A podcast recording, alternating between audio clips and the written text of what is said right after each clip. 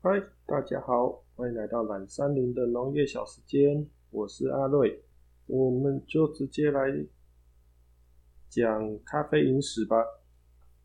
史都华开始要帮忙运那一幅仿照的画去法国，这时候他在印度顺便旅游的时候啊，有一个。跟咖啡没有关的故事，可是因为他印象很深刻，所以顺便也写了进来。大家不要小看印度哦，印度虽然在我们感觉是很落后，不过他们的他们的印度人的智慧可是很高的哦。我们学九九乘法，他们是学双位数的乘法，所以其实嗯，很多先进的研究技术。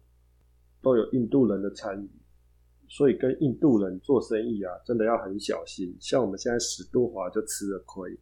这时候我们史都华到了那个一个小店铺，因为之前有提到，他们希望史都华带这幅画的时候，要先给他们一笔押金，所以史都华到了一个可以可以用信用卡签账的小商店，签了一张一千两百多美金的。的签账收据给阿吉他们，然后就当做是买下了这些画，打包好这些画，拿到印度的邮局，寄到巴黎的中央邮局，让自己收，就是他用寄的，然后之后再飞到巴黎把这些画签收。这杨吉提醒他，你一定要在二月之前到巴黎把这些画领出来。我们明天就到德里了，所以你千万要记得哦。然后他就跟杨吉分道扬镳，我们史都华就跟杨吉分道扬镳了。接下来就无所事事嘛，他就想说在印度逛一逛、晃一晃，体验一下当地的生活，所以他叫了一辆人力脚踏车，在印度的街头闲逛，可能要去找咖啡店还是什么的吧。然后这时候突然有。两名双载骑机车的锡克教徒骑到那个人力车旁边，跟史都华说：“嘿，你就是那个美国人吧？”这时候史都华满眼满脸疑惑啊。锡克教的那个规定是要蒙面的，就是他们有那个布像回教一样要蒙面。史都华认不出，说：“哎，我们认识吗？请问有什么事吗？”那，那两。那两个机车党就跟他说：“我们是杨吉的朋友，我们是要好心的提醒你，你被杨吉骗了。我们之前就想警告你，可是没想到你这么冲动，然后还是去刷了卡付他钱。这时候史多华听到他被人家骗了以后，就整个有一点没办法自信啊，然后就。”想要赶快确认到底他们说的真的是假的，因为一千两百美金对史都华来说是一笔很大的钱，因为他现在无业嘛，无业旅游在环游世界，那一千两百块对他来说很重要，所以他就赶快请那个脚踏车司机大哥赶快载他去最近的公共电话亭，然后要打电话去取消付款，那结果已经没办法取消了。哦，我们的史都华千算万算也没算到，他遇到了诈骗集团，很懊恼啊，觉得自己怎么那么笨啊，这么白痴啊，好像是诶，就是我们现在这社会很多那个诈骗案件，大家都觉得自己不会被骗，可是真的很难想到，你看现在被骗的也有很多高学历的啊，也有律师啊，警察啊。教授啊，还有之前 YouTube 的那个医生不是也被骗？他也觉得他不可能被骗，所以现在那个手法都很都很高招哦，都很高端哦。大家自己平常也要多注意。讲到钱，就陌生电话或者是讯息跟你提到钱，自己就要多注意，不要这样轻易的就把钱转给人家，不然就会像史都华这样。叫天天不灵，叫地地不应，而且他又是在陌生的国度，又在印度，又不是在他美国。可这时候史都华也没有办法，然后他想到他隔天有跟杨吉约好要在一间咖啡馆碰面。他决定装作什么事都不知道，压抑心中的怒火，装作什么都装作什么事都不知道，在咖啡店等阿吉的出现，要好好的来了解一下，到底是阿吉骗他，还是他的朋友骗他。当我们史都华在看一本书，要试图冷静自己的时候，翻着翻着，突然阿吉就来了。阿吉就装作什么都没事，问他说：“我就知道在这边可以遇到你。”那这时候，我们史都华故意装作很生气、杀气腾腾的样子说：“阿吉，这到底怎么回事？”阿吉以为是因为他迟到，所以史多华生气，就说：“哦，没有，因为我车子故障啊，所以我迟到。”那我们史多华继续用气势凌人的跟他说：“那你可以跟我解释，为什么昨天警察到我住的旅馆找我？你知道为什么吗？”史都华就这样，也不一次说破啊，他就是要看看阿吉会怎么跟他说。阿吉说：“警察？什么警察？你都不知道吗？知道？什么知道不知道？”这时候阿吉就一副很像自尊受到侮辱的样子，说：“嗯，你到底在说什么？我我什么都不清楚啊。”那这时候我们史都华编了一个故事。说我到了德里的旅馆报道之后，来了五个警察，把我拖到附近的警察局询问。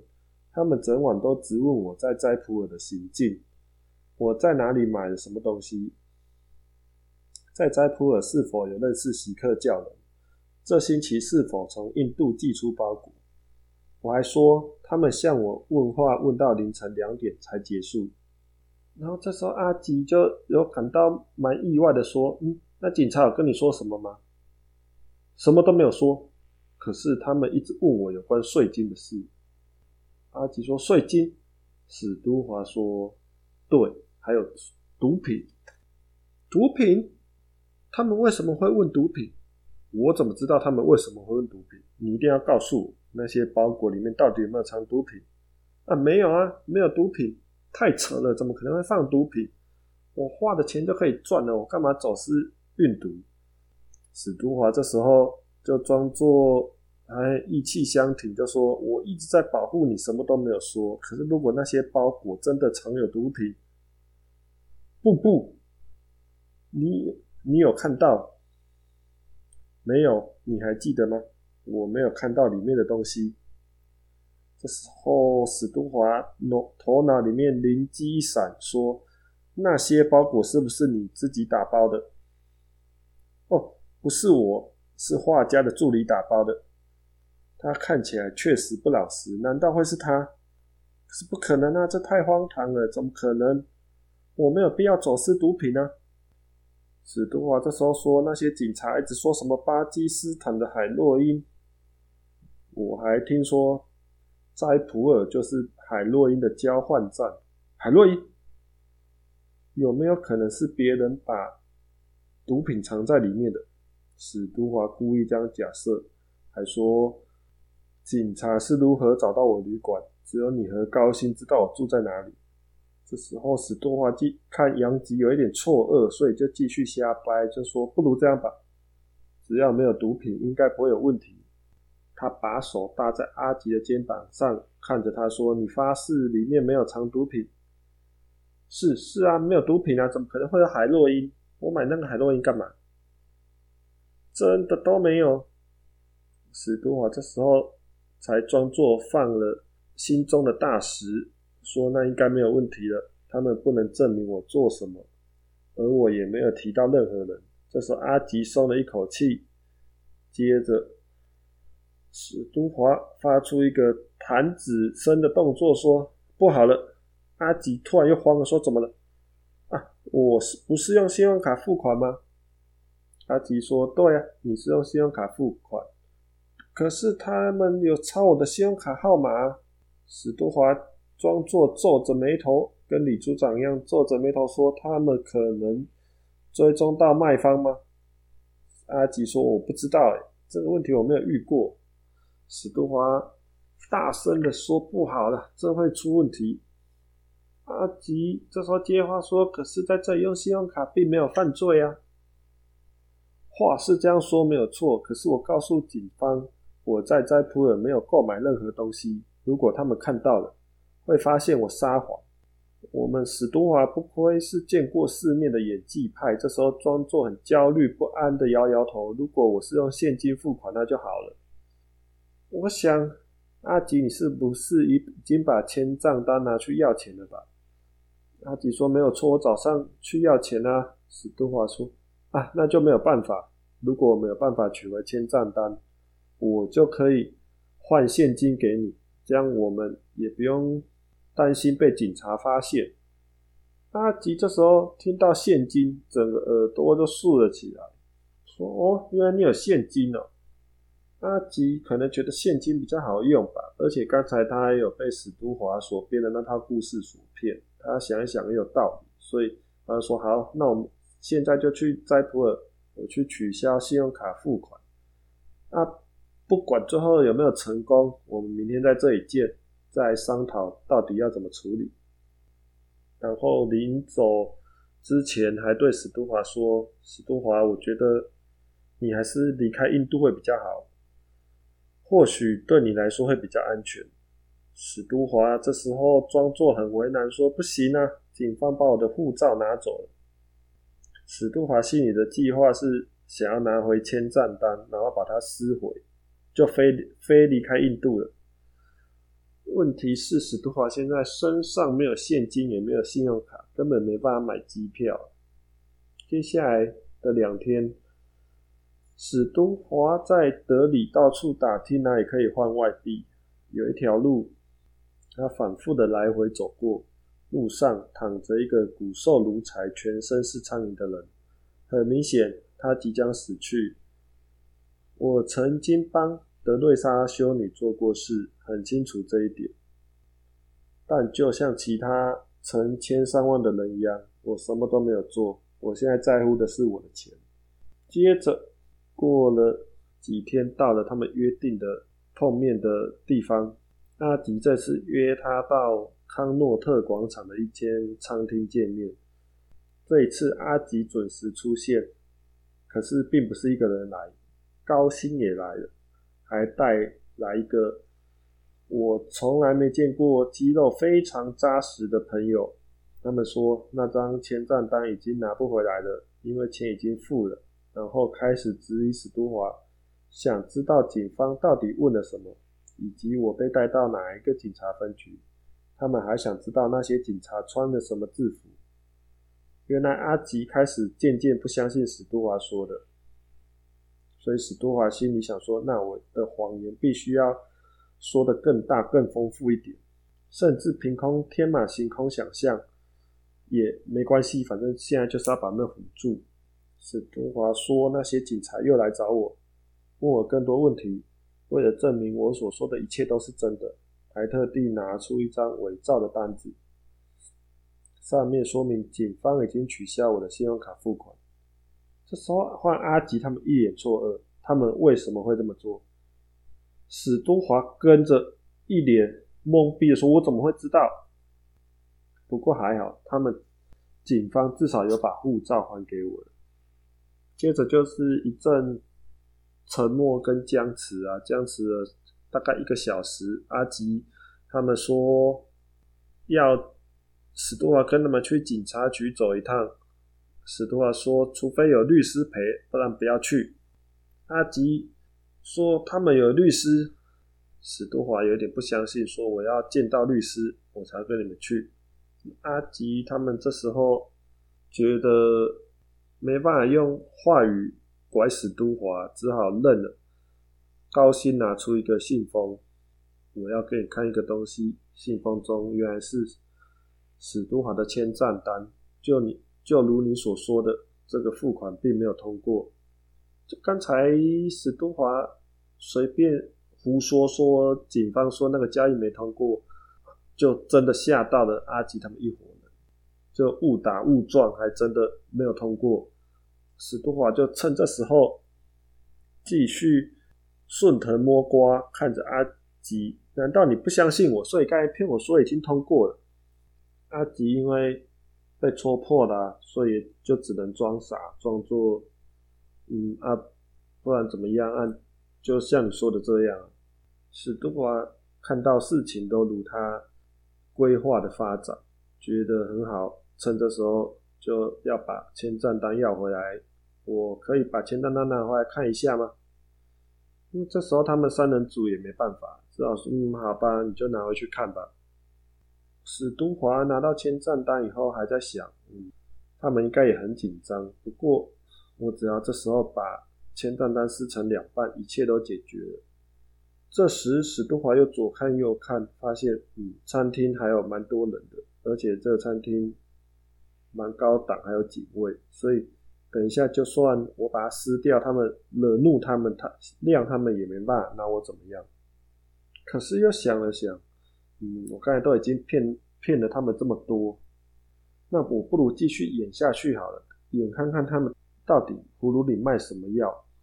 这时候我们史都华是一个赌徒，他已经其实他已经达到目的了，可是他突然觉得不甘于此，他一定要调查出最后阿吉他们一行人到底是好人还是坏人。于是他主动的把签账单递回去给高鑫。如果你们觉得安全，那就用吧。我要去洗手间了。他们把一团迷雾跟着这个签账单丢给他们一群人，因为之前说谎嘛。之前史都华说那些签账单已经被警察知道了，所以警察也有取消付款。这让他们一行人也不敢拿这个去领，怕一被领了就被。银行通报给警察局，然后把他们逮捕，所以他们就当着史都华的面把这个签账单撕了，所以间接用他们的手完成了史都华的心愿。所以，我们史都华不愧是游历很多地方的人，临阵不乱，用智慧化解了这一场危机。后来阿吉跟他们讲，原来他们还有最新的计划。就是将仿照原先购买的画，然后寄回给原来计划的主谋，说我们要求退货，等我到巴黎，我再将原本仿照的古董画以最好的价钱卖掉。之后我们三人再平分所有的利润。他们说的那些古董画应该可以卖到一万法郎，那时候还没有欧盟。所以法国还是用他们自己的货币，而这个计划唯一的陷阱就是要先花八百美金仿造古董画，他们可以支付四百美元，剩下的就是史都华支付。史都华这时候假装同意跟他们进行这个计划，其实心里想说要怎么样跳到下一班飞机飞离印度，但到最后史都华还是给了他们四百美金。反正如果他们真的骗我，也因为我先骗他们，所以就算扯平。话又说回来，如果他们所说的是真的，没有骗我，那我就等于对他们做了很不好的事。正好用这四百美元确保没有害他们损失。在印度，这算是一笔不小的钱。况且我对杨吉还是存有一丝感谢。我相信一定是他说服高薪撕毁那些签账单。离开印度前。我请他帮我最后一次的忙。如果只是一场骗局，我不需要赶往巴黎去索取那些古董画。请寄这张明信片给我。我拿着他一张已盖好邮戳，上头有我名字和叶门纳萨中央邮局地址的明信片。到时我不会在国内，也不会给你们造成麻烦。这就是一场叠对叠的商业游戏啊！我们石东华真的是艺高人胆大。好，今天就先说到这边。最近天气又多变化喽，开始下雨变冷了，大家要好好注意自己身体健康哦。好，那大家再见，谢谢收听，拜拜。